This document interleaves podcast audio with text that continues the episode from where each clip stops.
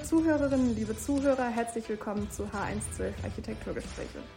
Wir sind beim letzten Mal in eine neue Reihe gestartet und Lisa hat da bereits angekündigt, dass wir uns in dieser Reihe mit den Themen Licht, Farbe und Haptik befassen wollen. Ähm, all das sind Themen, die uns in jedem Raum irgendwie beeinflussen und wir merken sehr schnell, ob sie da sind oder nicht. In der letzten Folge hatten wir ein sehr interessantes Gespräch mit Lutz Büsing zu dem Thema Licht und heute möchten wir uns mit Farben in der Architektur beschäftigen und haben uns dazu natürlich auch wieder einen Gast eingeladen. Ja, und wir wollen ihn und euch äh, nicht länger auf die Folter spannen. Wir begrüßen Gerhard Mehrwein, ehemaliger Professor der Fachrichtung Innenarchitektur hier an der Hochschule Mainz. Hallo, Herr Mehrwein. Ja, ich grüße gerne zurück. Es freut uns sehr, dass Sie da sind. Ja, Herr Mehrwein, Sie haben ja als ehemaliger Professor hier an der Hochschule Mainz das Thema Farbe ähm, etabliert, kann man sagen.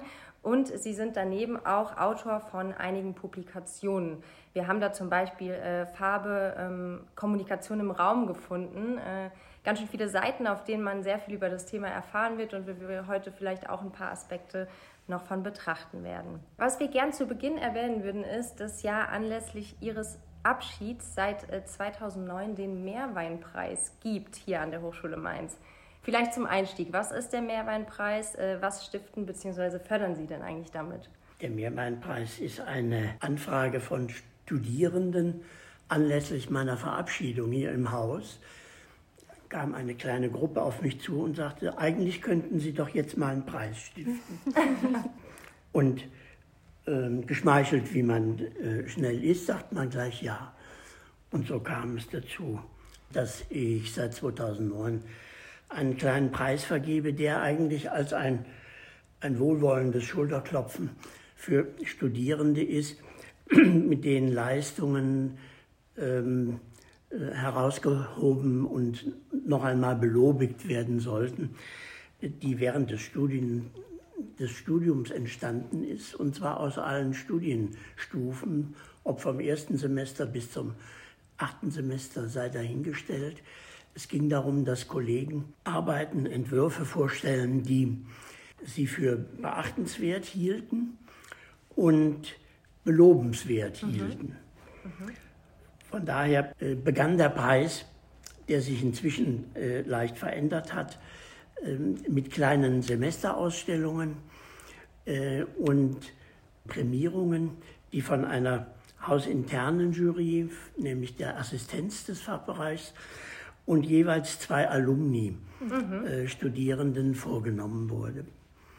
Also jetzt nicht wieder äh, ein Schulterklopfen äh, des Kollegiums mhm. untereinander, sondern äh, eine Betrachtung der Arbeiten sowohl unter dem Gesichtspunkt der Hochschulleistung als aber auch der, der Qualität zurückbetrachtet aus der praktischen Erfahrung der Büros in die Hochschule zurück. Mhm. Ist ja auch eine Besonderheit, dass Sie eben sagen, Sie möchten gerne der Assistenz den Auftrag geben, dass äh, dort bewertet wird. Die Assistenz, ich weiß nicht, ich glaube, das ist auch vielleicht so eine Besonderheit hier an der Hochschule. Das haben wir in der Architektur, genauso wie in der Innenarchitektur, ist ja eben ein Medium, was sehr auch zwischen den Studierenden und den Lehrenden steht genau. und einfach auch sehr nah an den Studierenden dran ist. Ja. Ich glaube, wir wollen auch direkt zum Thema Farbe kommen. Vielleicht eine eingehende Frage, warum ist Farbe denn eigentlich in der Architektur oder in der Innenarchitektur so wichtig? Farbe ist überall wichtig in unserem ganzen Leben. Wir sind, wir sind in farbige Umgebungen geboren und man kann, könnte Farbe unter, äh, unter ganz, ganz vielen Gesichtspunkten beobachten und bemerken. Also sie transportiert symbolische Botschaften. Äh, wir sind den Religionen weitgehend entwachsen heute, vielfältig, aber die Liturgien äh, unserer Religionen bedienen sich der farbigen Symbolik über das ganze Jahr hinweg. Ähm, aber wir finden natürlich Farbe im Alltag. Farbe signalisiert, wir kennen sie aus, den, aus der äh, Regelung unseres äh, Verkehrsverhaltens. Ähm, sie geben Hinweise, Farben weisen auf Gefahren hin, sie geben Orientierungshilfe. Sie lenken die Aufmerksamkeit, sind Marketingaspekte, sind, sind Trendmerkmale. Und vieles solcher äh, Kennzeichnungen ähm, könnte man jetzt noch anführen, äh, um aufzuzeigen, dass wir in unserem ganzen Leben von Farbe umgeben sind und Farbe für uns eine Bedeutung hat. Mhm. Neben diesen vielfältigen ähm, Bedeutungen von Farbe für uns, für den Menschen, ähm, wie würden Sie denn sagen, wie wirkt Farbe auf den Menschen? Also äh, der Aspekt der Farbwahrnehmung, ähm, um da vielleicht mal so ein Beispiel zu nennen, ähm, ob jetzt eine Farbe irgendeinen psychologischen Aspekt hat oder auch eine physiologische Wirkung auf uns. Auf jeden Fall äh, trifft beides zu. Ähm, um mal auf eine physiologische Wirkung zu kommen. Wir kennen alle den OP-Saal und die blau-grüne Färbung der Wände und der, der Arztkleidung. Das hat physiologische Gründe. Von daher, weil das Operationsfeld, das intensivrote, das unter extrem starker Beleuchtungsstärke von 20.000 Lux bearbeitet wird, ein unglaublicher Farbreiz für das Auge ist. Und das Auge produziert bei solchen punktuellen Reizungen, produzieren die Zapfen, die durch diesen Reiz nicht angereizt sind, trotzdem ein farbiges Nachbild. Mhm. Und dieses farbige Nachbild liegt beim Operationsfeld Rot im blau-grün Bereich. Und um dem Operateur seine Arbeit sozusagen auch zu erleichtern, seine Sehaufgabe zu erleichtern, wird in der Regel dieses Umfeld in dieser, in dieser äh, produzierten, imaginär gesehenen Nachbildfarbe angeboten. Das heißt, es schwächt praktisch diese Farbwahrnehmung des intensiven roten ja, Farbtons. Es schwächt diese intensive Reizung. Ja. Gibt es denn noch so Pauschalaussagen, wenn wir jetzt gerade bei dem Thema bleiben, ähm, dass man zum Beispiel irgendwie, wenn man es jetzt auf die Architektur überträgt und weg vom OP-Saal geht, irgendwie kein Rot im Esszimmer oder grün wirkt anregend oder sowas. Also vielleicht können wir da so ein bisschen die einzelnen Farben betrachten, ja. oder? Das sind ja zum Teil auch Dinge, die man so im Alltag manchmal hört, wenn man irgendwie mit jemandem über Farbe spricht, dass die Person dann gleich sagt, oh, ich habe gehört, ähm, Rot im Esszimmer, das regt den Appetit an. Oder also das ist irgendwie, ich glaube, da sind auch viele Gerüchte im Umlauf. Ist das so? Ähm, nein, es sind schon auch Erfahrungen. Aber es gibt auch viele Gerüchte. Und ein großes Problem ist, dass Grün nicht gleich Grün ist mhm. und Rot nicht gleich Rot, sondern dass es äh, ganz entscheidend immer auf die Nuance, auf den Grad der Sättigung und der, der Intensität ankommt oder auf den Grad der Trübung oder Brechung ankommt. Mhm. Also die Vorstellung Grün beruhigt trifft eben nicht auf intensive äh, Gelbgrüns zu oder ein schrilles, wie heute in der Werbung heute oft äh, häufig verwendet, auf ein schrilles, sogenanntes Apfelgrün mhm. zu. Und äh, da, wo es beruhigt, da sind wir in der Regel äh, sehr im Bereich der naturnahen mhm. Farbtöne.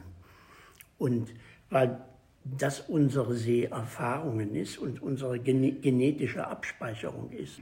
Wir sind Sammler und Jäger immer noch und äh, haben unsere Umweltprägungen über, über Jahrtausende hin äh, abgespeichert und, und leben aus, durchaus aus solchen soziokulturellen und kulturellen Erfahrungen heraus. Insofern sträube ich mich generell gegen Verallgemeinerungen. Mhm. Das wirkt so und das wirkt so. Es ist immer vom Kontext abhängig. Und von vielen anderen Parametern. Okay. Um Farbe zu verstehen, glaube ich, ist es ja auch wichtig zu wissen, dass es mehrere Aspekte dieser Farbe gibt. Also ähm, Sie haben gerade eben so ein paar schon angesprochen oder ich glaube, wir haben jetzt allgemein auch schon über ein paar gesprochen. Also es geht um Helligkeit, es geht um, Sie haben eben Trübung genannt. Ähm, woraus besteht denn Farbe? Wie kann man Farben beschreiben? Also wenn ich jetzt einen Farbton habe, aus welchen Aspekten muss ich den irgendwie zusammensetzen? Kann man das überhaupt so sagen? Oder? Ja, das ist schwierig zu sagen.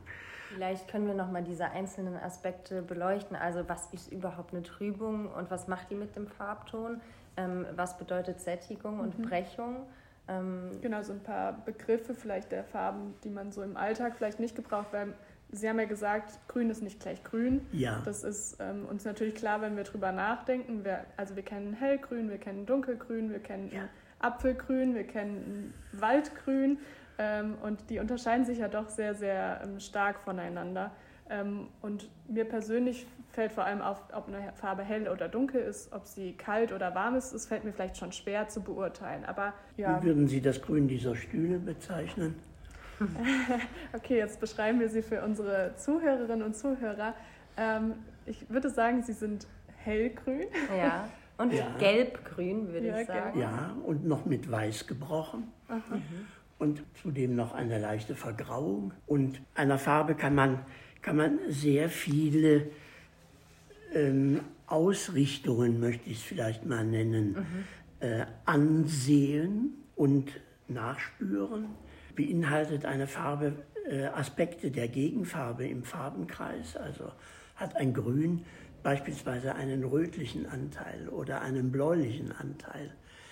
Wenn es einen rötlichen Anteil hat, dann geht das Grün mehr ins Oliv. Mhm.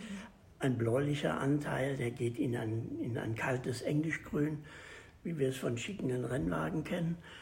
Und insofern ähm, ist jeweils, jeweils bei der Bewertung und Beurteilung einer Farbe äh, zu prüfen, welche, welche Brechung in welche Richtung hat eine Farbe und legt eine Farbe, äh, ein Grün, das einen Orangeanteil spüren lässt. Würde man das in einer Komposition dann sinnvollerweise auch mit einem Orange äh, konterkarieren, mhm dann stellen sich gleich wieder die Mengenfragen. Mhm. Wir müssen ja berücksichtigen, wenn wir, wie Sie es am Anfang formuliert haben, dass, ähm, dass Sie diese Reihe hier im, äh, im Hinblick unter räumlichen Auswirkungen äh, sehen, dass unsere räumliche Wahrnehmung äh, ja die einer reportageartigen Zusammensetzung von den diversesten perspektivischen Positionen ist. Mhm. Unser Gesichtsfeld nimmt nach rechts und links im Hell-Dunkel-Bereich ganz anders wahr als im Farbbereich und im ähm, Ober-Unter-Blickfeld ebenso. Das heißt, wenn wir äh, Farbe im Raum positionieren, dann müssten wir ganz früh damit anfangen, den Raum und seine Aufgabe zu definieren. Wem dient der Raum? Und da geht es jetzt nicht um Rot im Wohnzimmer, äh, um, äh, um den Appetit zu steigern. Ähm, ich glaube, Farbplanung, wenn wir, äh, wenn wir das als Zielsetzung uns vornehmen, meint, da wo, wo wir für größere Menschen aufkommen, planen. Ich sag mal Schule, Kindergarten, Altersheim, Krankenhaus. Da sollten wir die Raumfunktionen ganz gewissenhaft überprüfen. Was leisten sie und für wen leisten sie es? Für das Personal oder für die Insassen, für die Kinder oder für die äh, Erzieher? Mhm. Für, und in welchem in welchen Gesichtsfeldern nehmen die jeweiligen Besuchergruppen wahr. Im Krankenhaus liege ich im Bett, da interessiert mich nicht der, die Farbe des Fußbodens mhm. so stark, als wie die Farbe der Wände und der Decke. Und die, die Frage des Lichts natürlich. Da sind wir ja auch schon tief äh, in dem Thema Farbkonzepte und ähm, Farbgestaltung ähm, jetzt drin. Ähm, wir möchten da auch gerne noch ein bisschen weiter dazu eingehen. Ähm, wenn man so ein Farbkonzept aufstellt, dann ähm, umfasst es ja meistens eben Angaben zu verschiedenen Oberflächen.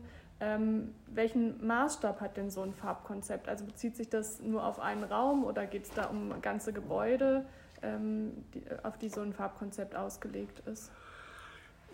Ja, sinnvollerweise auf ein ganzes Gebäude. Das Thema der Farbe ist ja ähm, ein schwieriges äh, unter den Architekten. Architekten sind eigentlich eher nach meiner Erfahrung Chromophobiker und Angsthasen, was das Thema Farbe betrifft. Ähm, also ich sehe, äh, ich, ich sehe eine Planung, wenn ich, wenn ich wirklich das Thema Farbe planen will, äh, sehe ich, ähm, da sehe ich vorangestellt ganz wesentlich äh, die Analyse der Räume. Und, natürlich auch der Raumfolge. Ja. Denn ich meine, wenn ich in ein Foyer reinkomme, dann ist die Frage, wie werde ich, wie werde ich da empfangen, aufgenommen, wie werde ich weitergeleitet, was ist die Folge der Raumerlebnisse, ja. die mich zwangsläufig, ähm, ich sag mal, in einer Schule, in einem Kindergarten, in einem Altersheim äh, erwartet. Ich kann natürlich irgendwo einmal einen Gong setzen, kann sagen, im, im Eingangsbereich überrasche ich mit, äh, mit einer lautstarken äh, Gestaltung, aber wie geht es dann weiter? Enttäuscht oder interessant fortgeführt. Mhm. Farbgestaltung, wir sprechen von Farbtönen. Farbgestaltung hat äh, für mich auch eben eine musikalische Variante. Es muss eine Tonfolge entwickelt werden. Und ähm, natürlich, natürlich gehört zum Wohlklang auch der Akzent, mhm. auch der Gong, auch eventuell der Hammerschlag. Aber trotzdem müssen solche Gestaltungsentscheidungen eingebunden sein in Ensemble. Mhm. Mhm. Vielleicht ähm, ja, können wir da in diese Planung noch ein bisschen tiefer einsteigen, beziehungsweise mal Beispiele nennen, wenn Sie jetzt gesagt haben, das äh, Foyer, vielleicht der große Gong und wie geht es dann weiter? Also vielleicht schauen wir uns mal an, ähm, auch ein, ein Farbkonzept ähm, im Vergleich öffentliches Gebäude zu einem Wohngebäude? Ähm, Gibt es da Unterschiede, die man beachten sollte? Also im Wohngebäude, denke ich, zählt der persönliche und private Geschmack des Bewohners. Mhm. Ähm, trotzdem ist es oft so, dass, äh, wenn Sie mit einem Bauherrn sprechen, der Wünsche äußert. Und wenn Sie aus Ihrer Perspektive sagen, diese Wünsche erfülle ich jetzt, dass Sie bei Ihrem Baumherrn auf, auf Ablehnung oder Missverständnis mhm. fühlen.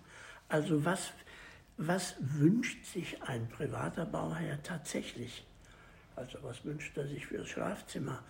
Was wünscht er sich fürs Wohnzimmer? Für den Arbeitsbereich der Küche, eventuell, was wünschen sich die Kinder, wenn sie eine Familie beraten. Und äh, für solche vorbereitenden Entwicklungen und Präzisierungen von äh, Planungsgrundlagen gibt es ein sehr äh, schönes Instrument, ein sogenanntes semantisches Differential, wo man Auftraggeber nenne ich sie jetzt mal im weitesten Sinne, ähm, befragen kann, was eigentlich ihre Wünsche sind. Was, mhm. was soll die Gestaltung erreichen? Soll sie trendy sein, luxuriös oder sympathisch verspielt oder schlicht oder eben genau das Gegenteil, eher was Simples, Gewöhnliches, mhm. Alltägliches? Soll sie kultiviert oder künstlich überspitzt sein? Mhm. Also ich möchte genau wissen, was wünscht sich jemand für sein Zuhause. Mhm. Herr Merwein hat jetzt gerade hier eine lange Liste vor sich, an der man sich vorstellen kann, dass dann ähm, die ähm, jeweiligen äh, BauherrInnen eben ihre Kreuzchen setzen. Ne? So Ganz genau. Ein solches Differential gebe ich gerne aus mhm.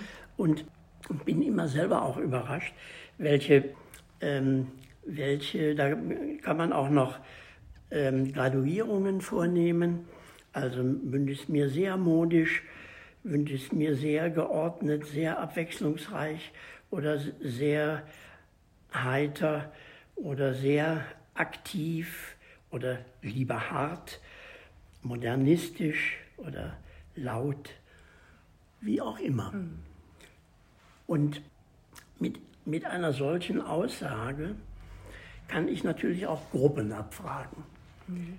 Die Gruppe der Ärzte beispielsweise im Krankenhaus, die Gruppe der Mitarbeiter im Krankenhaus, die Gruppe der Patienten, soweit es heut, unter heutigen Bedingungen die gesellschaftlichen Einschränkungen ähm, zulassen, mhm. dass man solche Befragungen durchführt. Aber man kann sich ja die Zustimmungen der Patienten einholen. Ja. Also was sind, was sind die Wünsche und Bedürfnisse und wie möchte ich sowohl farbgestalterisch als auch in der, in der Materialwahl, denn Farbe und Material gehen ja Hand in Hand mhm. ineinander über. Viele Materialentscheidungen werden ja auch im Hinblick auf die Farbentscheidung getroffen. Mhm. Ja. Ähm, eine Zwischenfrage dazu noch. Jetzt haben Sie gesagt, es geht ja auch darum, sich in also die, die Blickwinkel der verschiedenen ähm, Personen oder verschiedenen Gruppen einzufangen. Wie ist das denn zum Beispiel in einem Kindergarten? Ähm, ich kann natürlich Kinder jetzt befragen, aber ähm, ob das so einfach ist, so eine Liste für die zu bewerten, ist natürlich eine andere Frage. Oder gibt es da Mittel? Man sollte des Schreibens mächtig sein okay. für diese, für diese äh, Form der Befragung. Ja. Es ist ohnehin die Frage, ob Kinder schon einen ausreichenden ähm, Erfahrungs- und, äh, und Erlebnisschatz haben, aus dem heraus sie ähm, jetzt ähm, außer spontane Entscheidungen, gefällt mir, gefällt mir nicht, heute bin ich gut drauf, mhm. morgen nicht, ähm, ob das möglich ist. Aber äh, da haben vielleicht die Erzieherinnen und Erzieher äh, Erfahrungen und können ihre, äh, ihre äh, Meinung da stark zur Geltung bringen. Mhm. Wenn wir uns jetzt die Frage stellen, wie man rangeht, wenn man ein Farbkonzept erstellen möchte, dann haben wir jetzt schon mitgenommen, dass man eben den Raum analysieren muss, wenn man es äh, auf den Innenraum ähm, bezieht. Oder, oder, genau, oder das Gebäude vielleicht und sein Umfeld, wenn man es auf den Außenraum, auf die ja. Architektur, auf die Fassadengestaltung bezieht. Ja. Also ähm, also die Stadträume sind ja im Grunde auch Räume, mhm. die man in ihren äh, in Beziehung stehenden Elementen ähm, gestalterisch bewerten kann. Mit, der, mit dem großen Problem, dass im Bestand natürlich äh, Besitzverhältnisse immer gegen, äh, gegen übergeordnete Planungen stehen. Ich habe solche Erfahrungen äh, leider häufig gemacht, gerade wenn es um städtebauliche Farbkonzepte Konzepte geht dass äh, Kommunen gerne solche Konzepte in Auftrag geben, äh, oft auch im, äh, im Hinblick darauf, schwierige Umstrukturierungsmaßnahmen, zum Beispiel Einrichten von Fußgängerzonen, mhm. kommunalpolitisch äh, schmackhaft zu machen, äh, um dann mit, äh, natürlich mit entworfenen Bildern aufwarten zu können, die ähm, die schöne harmonische Verhältnisse aufzeigen. Die Umsetzung dann mit, mit privaten Eigentümern ist äh, in der Regel sehr, sehr schwierig. Ja, Und selbst in Neubaugebieten ist, ähm, ähm, sehe ich das Problem eben, dass, dass ähm, gerade in, Zeit, in der zeitgenössischen Architektur eben eine un, ungeheure äh, Ver, Verarmung, Verarmung der Gestaltungsmittel äh, zu beobachten ist. Mhm. Also ich meine, Zollhafen Mainz ist, ist äh, außer den wenigen Klinkerbauten und dem, äh, und dem Goldbonbon vorne mhm. ähm, einem, eine monochrome Angelegenheit, die meines Erachtens ähm, aber dafür nicht besonders skulpturalreich ist, was ja im, äh, im Lichtschattenspiel äh, durchaus eine Menge äh, kompensieren könnte, sondern dass man einfach ähm, die Möglichkeiten, die Farbakzentuierungen ähm, bieten würden, völlig außer Acht lässt. Und da sehe ich eben leider äh, auch eine gewisse Verarmung in den Ausbildungen inzwischen wo sich die Schwerpunkte doch stark verlagert haben auf, auf, auf, auf ähm, Problemstellungen eben in den Berufsfeldern, die heute im Digitalen liegen und äh, im, im, im, Technischen, auch oft im äh, Verwaltungstechnischen, also wenn ich allein das Thema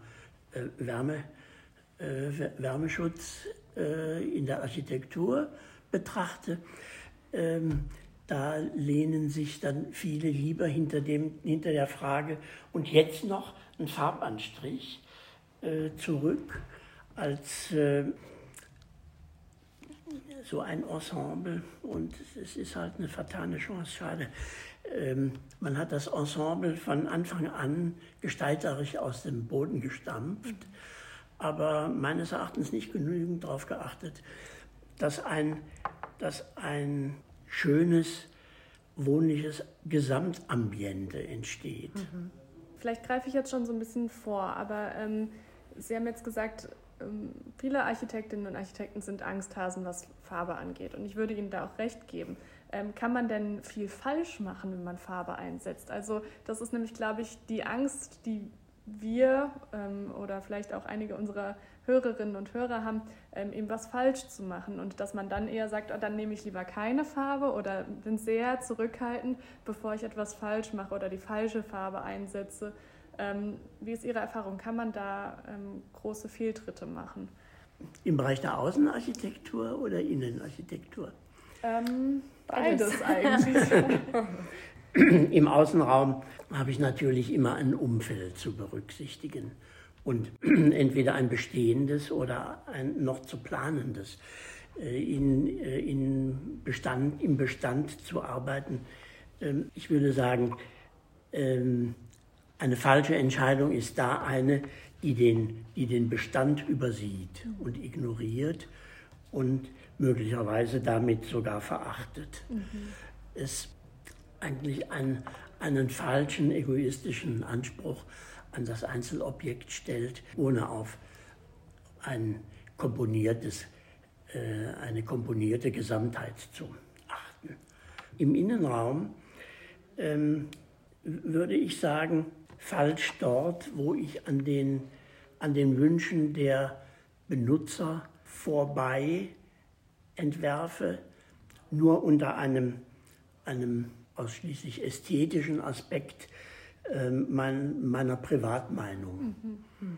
Wir sollten, und dafür äh, werden wir hoffentlich immer noch ausgebildet, wir sollten für Menschen arbeiten und den, den Menschen sozusagen als die Zielrichtung unserer ähm, Gestaltungslösungen sehen und, und nicht mutwillige, irgendwann ist die Frage aufgekommen, gehört Mut zur Farbe? Ähm, ich würde sagen, äh, manchmal ja. Äh, man muss nur aufpassen, dass es nicht in Mutwilligkeit ausartet. Mhm. Also in, in ähm, einfach in eine vorsätzliche Übertreibung. Mhm. Neben dem äh, ersten Aspekt, dass man den Raum, ob innen oder außen, analysieren sollte, ähm, wenn man ein Farbkonzept oder eine Farbgestaltung machen möchte, ähm, ist es ja wirklich der ganz große Aspekt, dass wir ähm, mit den Menschen, die nachher da leben, wohnen, arbeiten, ähm, sich aufhalten, ähm, sprechen und auf deren Wünsche ähm, achten. Nichtsdestotrotz, äh, Miriam hat eben gefragt, ob man denn etwas falsch machen kann. Gibt es ja sicherlich Regeln, äh, nach denen Farben ausgewählt werden können. Sie haben es eben schon ähm, zu Beginn ein bisschen angedeutet, ähm, als es um den grünen Stuhl hier im Raum ging, dass er auch ähm, oder wenn eine grüne Farbe rote Aspekte hat, dass man dann vielleicht auch eher einen Rotton dazu kombinieren würde. Ähm, wie würden Sie das jetzt mal auf so ein Farb- oder Farb- und Materialkonzept übertragen. Also beispielsweise, ähm, keine Ahnung, es gibt die Idee von einer Fensterfarbe, von einem Fensterrahmen und dazu möchte ich jetzt wiederum einen Vorhang kombinieren oder sowas. Worauf ja. muss man dann achten, wenn ich so ein Farb- und Materialkonzept jetzt erstellen möchte? Ich würde mich immer fragen, wie intensiv möchte ich orchestrieren? Also was ist eine, was ist im Raum eine dominante Farbe und wie möchte ich diese dominante Farbe akzentuieren, wie möchte ich sie begleiten, mit welcher subdominanten Farbe oder Farbpalette ähm, und mit welchem Akzent. Mhm. Da kommen ja dann vielfältige Dinge in Frage. Was kann Akzent sein? Das Das kann ein Kopfkissen sein, theoretisch. Ähm, was kann Subdominante zur Dominanten sein, wenn ich einen Holzfußboden habe, eine, eine Eiche und einen darauf abgestimmten äh, Wandfarbton?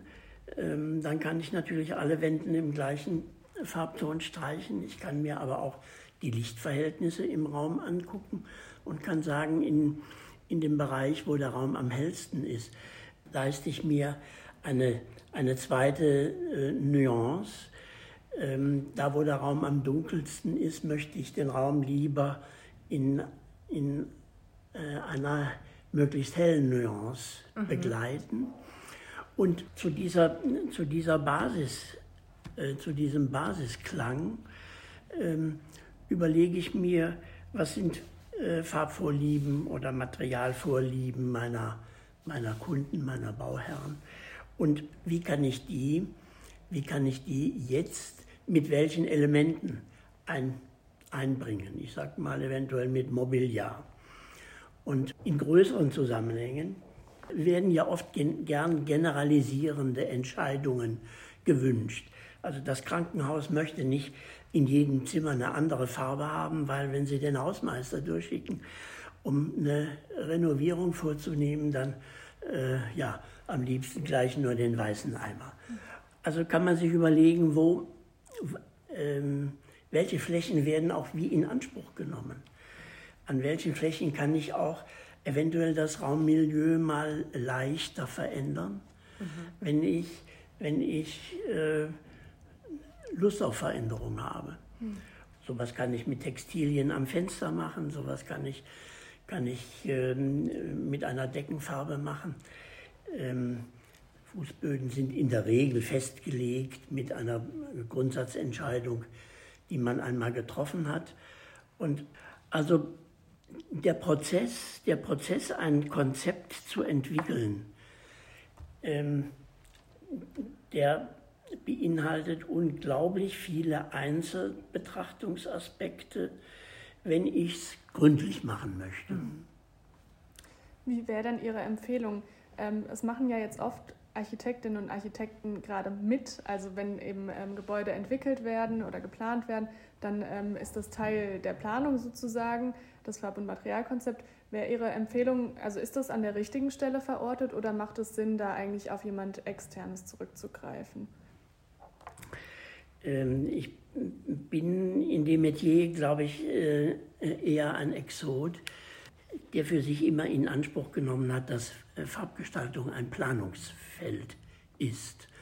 Und ich habe das auch immer so betrieben, wie, äh, wie ich nach der HOAI einen äh, Entwurf ähm, abarbeiten würde, mit Grundlagenermittlung und Vorentwurf und Entwurf und, und Ausführungsplanung und ähm, Dokumentation dann der Materialien, Präsentation, alle Arbeitsschritte eigentlich des, des Ent Entwicklungs- und Entwurfsprozesses ähm, eines Architekturprojekts ähm, sehe ich eigentlich auch hier sinnvoll unterlegt. Mhm. Und äh, ich weiß natürlich, dass, dass die Konzepte in den Büros mit entstehen. Beiläufig, sie werden in Raumbüchern niedergelegt, ähm, sie werden dem, dem Bauherrn vorgelegt ähm, und Bauherren sind oft äh, nicht präzise in der Lage, ihre, ihre Ansprüche und Wünsche zu formulieren. Und insofern sehe, sehe ich da eine Notwendigkeit der Hinterfragung. Ist das Weiße Krankenhaus wirklich das, was die Bedürfnisse aller Beteiligten im Krankenhaus trifft? Mhm. Ist es das? Oder ist es nur die Bequemlichkeit? Ich brauche nur noch Weiß zu renovieren. Mhm. Man denkt ja immer, mit Weiß würde man nichts falsch machen, aber ja. das mag vielleicht auch nicht so sein. Ja, aber man, ich sag mal, das ist erregungsfrei. Nicht? Es, es, es, ähm, es betrifft, es berührt mich nicht. Mhm, es macht nichts falsch. Nein, nichts es berührt so mich ist, nicht. Ja. Und äh, warum soll mich ein Raum nicht berühren? Mhm. Mhm. Auch aus der Praxiserfahrung heraus. Ähm, wir sind oft damit konfrontiert, dass wir ein Farb- und Materialkonzept vorstellen und das dann über einzelne Farben diskutiert wird. Also zum Beispiel jemand, der sagt, ach, der ähm, rote Fußboden, der gefällt mir nicht. Ich kenne aus meiner Kindheit, habe ich Erfahrungen mit einem roten Fußboden gemacht.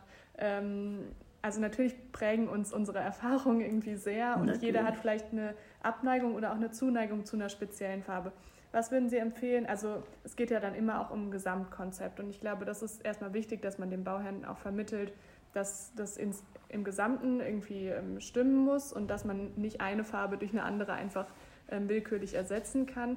Ähm, was würden Sie denn empfehlen, wie man äh, auf solche Argumente reagiert, um ähm, ja nicht um sein Konzept jetzt im Teufel komm raus äh, irgendwie umzusetzen, sondern dass es halt stimmig bleibt. Wie kann man ähm, mit sowas umgehen? Fällt mir nur Geduld ein.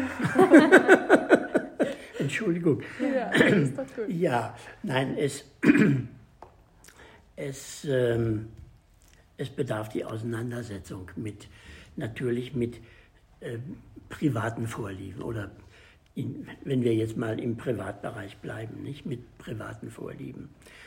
Äh, man kann aber auch äh, Erklärungen versuchen. Welches Rot würde denn auf dem Fußboden noch, noch akzeptiert werden? In welcher Sättigung, also Buntheit meint das, also wie schrill oder wie geschwächt kann das Rot sein. Und ist ein, und ist ein Bordeaux-Rot, ein Rotweinrot, ähm, eine, eine Farbe, die ganz andere Assoziationen weckt, als die, die äh, jetzt jemand als negativ für sich abgespeichert hat. Äh, wer sich halt an der roten, an der feuerroten Herdplatte die Finger verbrannt hat, äh, hat vielleicht ein Problem mit dieser Farbe. Aber ich würde, ich würde durchaus, ich muss ja nicht darauf bestehen, dass der Fußboden rot sein muss. Ja. Wenn jemand sagt, das kommt nicht in Frage, dann, äh, dann fange ich neu an ja. und, ähm, und hinterfrage, was äh, erstmal, welche Materialvorstellungen käme für Sie in Frage Rot lässt sich ja auch nicht in allen Materialien realisieren und kommen, kommen statt eines Farbtons eventuell Materialien in Frage und sind Farbentscheidungen austauschbar gegen Materialentscheidungen. Mhm. Ähm, auf dem Materialmarkt sind wir heute äh, ja ausgezeichnet ausgestattet, ob es im Bereich von Textilien oder von, äh, von Hölzern sind, selbst Holzbehandlungen in Richtung Farbveränderungen äh, werden, wenn wir, äh, wenn wir mal Parkettangebote ansehen, ähm, äh, ja fast in alle Richtungen angeboten und vorgenommen und könnten, könnten sozusagen da einen Austausch für eine, Farb, für eine Farbidee mhm. darstellen, würden noch Struktur mitbringen und, und eben einen, einen Farbton mhm. darstellen. Mhm. Also Farbe und Material ist einfach auch nie getrennt voneinander nicht zu, zu betrachten. Nein, das muss man, glaube ich, nochmal unterstreichen. Ja. Nicht zusammen, ja. nicht voneinander zu trennen. Ja. Auf keinen Fall. Ähm, ich möchte, habe noch eine Frage, die eigentlich nochmal auf das, was wir am Anfang besprochen haben, zurückgreift.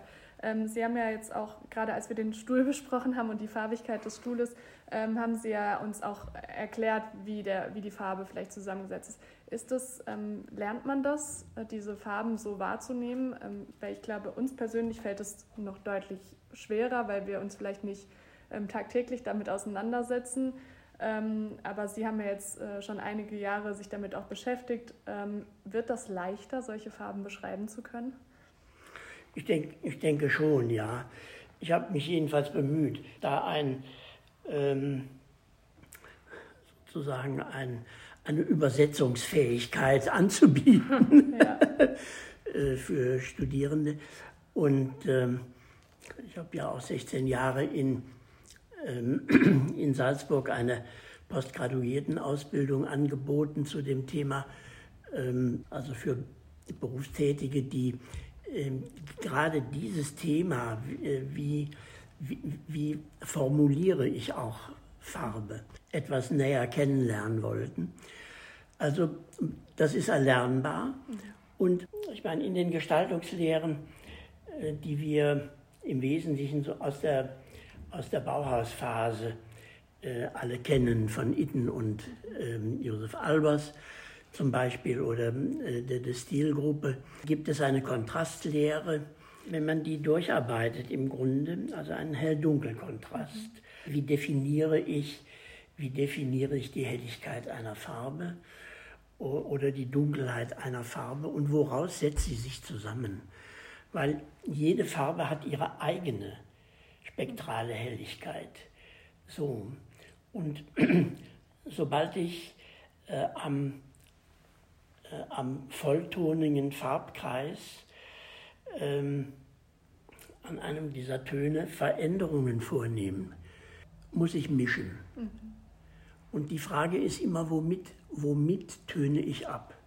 Ich kann komplementär ausmischen, also mit der Farbe, die der Farbe gegenüber liegt im, im Farbkreis das führt zu einer Vergrauung, weil der, der, der Mischpunkt dieser beiden Farben ist ein Grau. Mhm.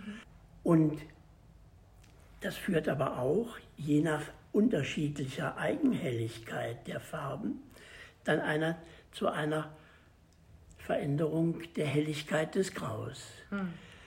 Also ich kann immer Summen, Summen aus äh, Farbenpaaren herstellen und damit je nachdem wie viel ich jetzt, äh, ich sag mal vom Grün ins Rot, das ist das eines dieser polaren Paare, ähm, reinmische, verändere ich mein Rot in Richtung Rost, in Richtung, in Richtung ähm, Rotbraun. Mhm.